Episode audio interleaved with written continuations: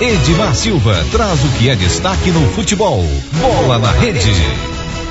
Muito bem, nós destacamos no Bola na Rede de hoje, nós, a gente começa destacando a Libertadores da América. Né? Libertadores da América hoje não tem jogo, mas amanhã tem. Né? Amanhã tem Atlético Mineiro e Boca Juniors.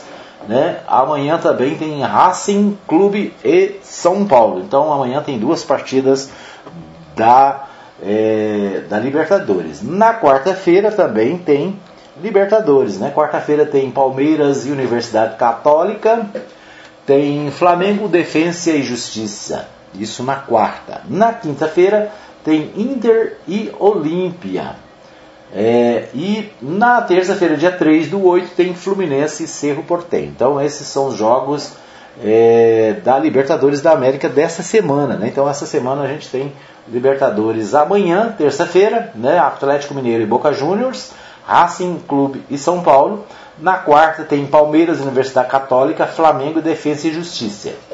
Na quinta tem Inter e Olímpia. E na outra semana, terça-feira, dia 3 do 8, tem Fluminense e Cerro Portenho. Ok? Então esses os jogos, os próximos jogos da Libertadores da América né? e a participação dos brasileiros, é claro, eu estou destacando aqui só os clubes brasileiros, né? Outros clubes Outros jogos acontecem também essa semana. Na Sul-Americana, a Sul-Americana tem jogo amanhã. Amanhã tem Grêmio e LDU, né? E tem Atlético do Paraná e Atlético do Paraná e o América de Cali, né?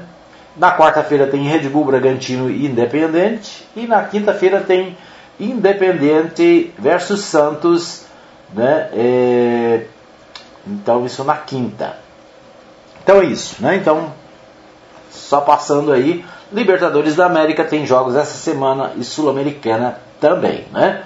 Agora, o Brasileirão Série A, né? O Brasileirão Série A está aí a todo vapor, final de semana teve é, muitos jogos, né? O nosso jogo é, do, do final de semana, nós tivemos aí vários jogos, deixa eu só achar aqui a minha tabelinha. É, ontem para começar, né, o Palmeiras é o líder. O Palmeiras venceu o Atlético Clube Goianiense ontem por 3 a 0 aqui em Goiânia. E o, com esse resultado, né, o Palmeiras é o líder do campeonato com três pontos à frente do segundo colocado. O segundo colocado é o Atlético Mineiro, né? O meu Atlético Mineiro tem 25 pontos. O Palmeiras tem 3 pontos adiante, né? Então, são 28 pontos. Então o Palmeiras largou na frente aí com 28 pontos. O Fortaleza é, é terceiro com 24. O Red Bull Bragantino é o quarto colocado, né? Red Bull Bragantino que liderou o campeonato aí uma boas rodadas, né? Agora está em quarto lugar, quatro pontos atrás do líder. Então ainda tem chances, né? E chances aí de de mudança. Que, que, vou ver o que mais que nós destacamos aqui. Uh, os jogos de ontem, né? É, Corinthians 1, Atlético Mineiro 2, né? O Galo das Autoriosas faturou lá os três pontos. E o Flamengo deu uma surra no Bahia, né? O Flamengo venceu o Bahia por 5 a 0. Outro detalhe de ontem, né, interessante, é que ontem o Cuiabá venceu a primeira partida no Brasileirão e a primeira partida do time na Série A. Né? O Cuiabá que participa da Série A, Série A pela primeira vez ontem, depois de 12 rodadas, né, venceu o, a Chapecoense. Cuiabá 3, Chapecoense 2. Né? Então, Cuiabá é, teve a primeira vitória no Campeonato Brasileiro, a primeira vitória é, da história do Cuiabá na, na Copa né, na, no, no Brasileirão, Série A, né? Vamos, é, deixa eu ver aqui se eu consigo abrir aqui. Vou conseguir fazer um, um negócio diferente aqui. Pera aí. É, nós vamos a São Paulo com meu amigo, com meu amigo Humberto Ferretti, trazendo as informações também do Brasileirão. É com você, Humberto. RBA News Esporte. A má impressão deixada pela atuação ruim de quarta-feira contra o Defensa e Justiça na estreia de Renato Gaúcho como técnico do Flamengo já ficou para trás. Neste domingo, pela 12 rodada do Brasileirão, o rubro-negro massacrou o Bahia. Goleou por 5 a 0 num duelo que tinha tudo para ser complicado. Fora de casa e contra uma equipe que estava no G6. E o Flamengo, agora sim, mostrou ser aquilo que Renato prometeu quando chegou. Um time bastante ofensivo. Com um bom futebol coletivo, ele foi para cima desde o primeiro minuto e sufocou um Bahia que até se posicionou para dar o bote e partir no contra-ataque, mas que na prática não teve a mínima chance contra um quadrado ofensivo que teve Everton Ribeiro, Arrascaeta, Michael e Gabigol. Esse último, aliás, o craque do jogo, com três gols, enquanto Vitinho e Pedro, que entraram durante a partida, completaram a goleada.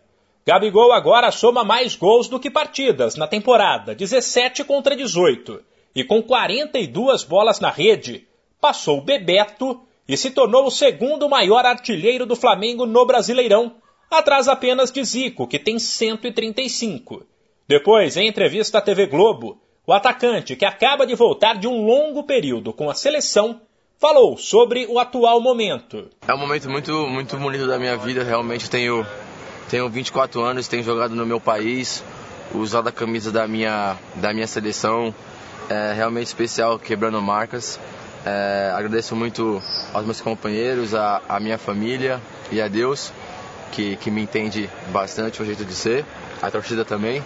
Feliz por, por voltar, é, reencontrar meus companheiros. Tava com, com muita saudade deles e de usar essa camisa aqui.